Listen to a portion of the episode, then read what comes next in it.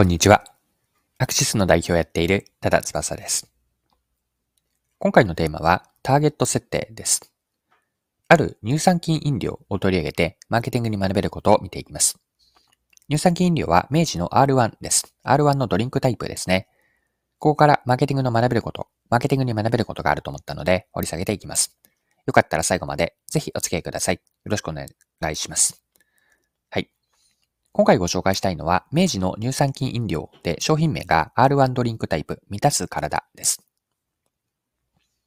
で、売上が好調とのことなんですが、日経新聞の記事で紹介されていました。記事から読んでいきますね。明治の乳酸菌飲料 R1 ドリンクタイプ満たす体シリーズが好調だ。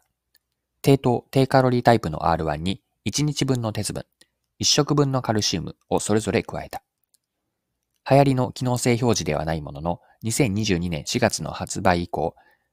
4から6月のシリーズ累計販売が計画比約8%超で推移している。はい。一旦ここまでが日経の2022年10月12日の記事からの引用でした。で、明治には以前には課題があったとのことで、市場で埋もれてしまう危機感だったんですが、この部分について詳しくはまた同じ記事から続けて見ていきましょう。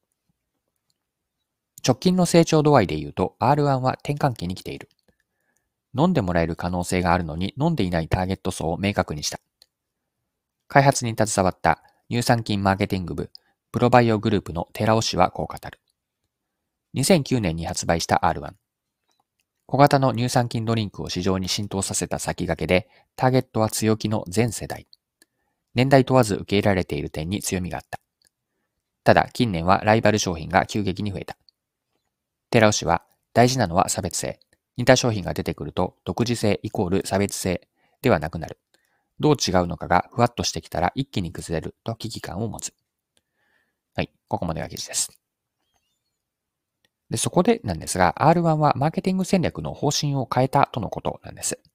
まあ、ターゲットを明確にしたという話なんですが、また、えっと、該当箇所をですね、記事から読みますね。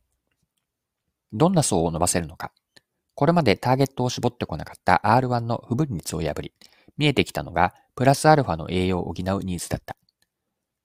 30代女性向けに鉄分、60代男女向けにカルシウムを訴求することで拡大の余地があると考えた。はい。一旦ここまでが記事なんですが、このターゲットを明確にしたことによって狙い通りの結果が起こったと。狙い通りの結果結果になったと。どういったものだったのか、また記事から読みますね。蓋を開けると鉄分を加えた商品は狙い通りに30から40代女性、カルシウムは50から60代男女のユーザーを獲得した。さらに購入者の4割以上がこれまで R1 シリーズを飲んでいなかった新規の顧客だった。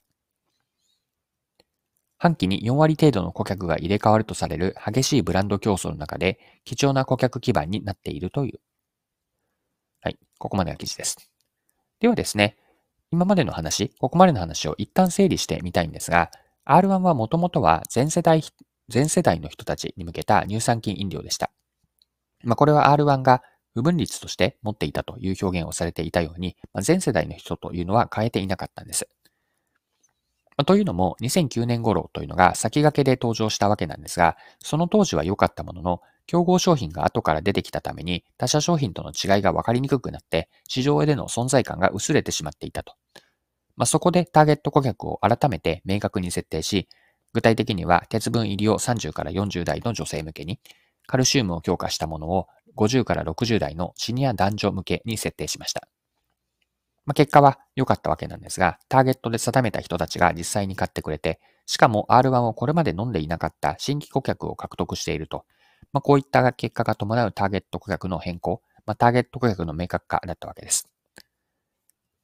はい。では、この今の話ですね、今回の R1 の事例から学べることについて掘り下げていきたいんですが、まあ、結論、学びはどんな視点があるかというと、商品の顧客設定の重要性、まあ、どんな顧客を設定するのか、この重要性を改めて考えさせられる事例なんです。で、R1 は以前は発売当初というのは、まあ、全世代、を想定していた商品だったんです。まあ、これは一見するとお客さんが全世代というふうに定まっているようにも見える、思えるかもしれませんが、すべての人がお客さんだということは、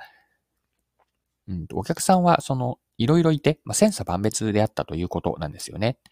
具体的にこういう人とお客さんが明確ではないと、お客さんのニーズが正確に汲み取れず、訴求ポイントの解像度が荒くなってしまうんです。まあ、そこで、マーケティングのセオリーとしてターゲットを絞り、誰向けの商品なのかをはっきりさせるわけです。で、さらにもう一歩踏み込みたいのは、その商品、自分たちの商品は、お客さんにとっての何のためのものなのかなんですね。R1 の例でこれを説明すると、30代から40代の女性にとっては、鉄分を美味しく気軽に取れるためであると。また、50から60代の男女にはカルシウムが摂取できるためと。まあ、このように誰向けかの商品、誰向けの商品かでターゲット顧客を決めて、そして何のためで提供価値を分かりやすくすることで、お客さんから求められるニーズにフィットさせていくと。ここにマーケティングの役割があるんです。はい。そろそろクロージングです。今回は乳酸菌飲料の R1 を取り上げて、マーケティングに学べることを見てきました。最後に学びの部分ですね、振り返ってまとめておきましょう。ターゲット設定についての話だったんですが、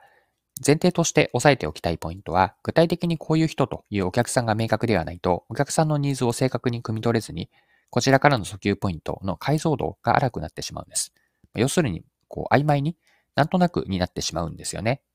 よって大事なのが誰向けの商品なのか、さらにそのお客さんの何のためのものなのか、ターゲット顧客と提供価値ですね。この両方を明確にする。ターゲット顧客だけでもなく、さらに提供価値ですね。誰の商品で誰向けの何のためのものなのか、これを明確にして求められるニーズにフィットさせていくと。ここにマーケティングでやることの重要性、マーケティングの役割があると考えます。はい今回も貴重なお時間を使って最後までお付き合いいただきありがとうございました。それでは今日も素敵な一日にしていきましょう。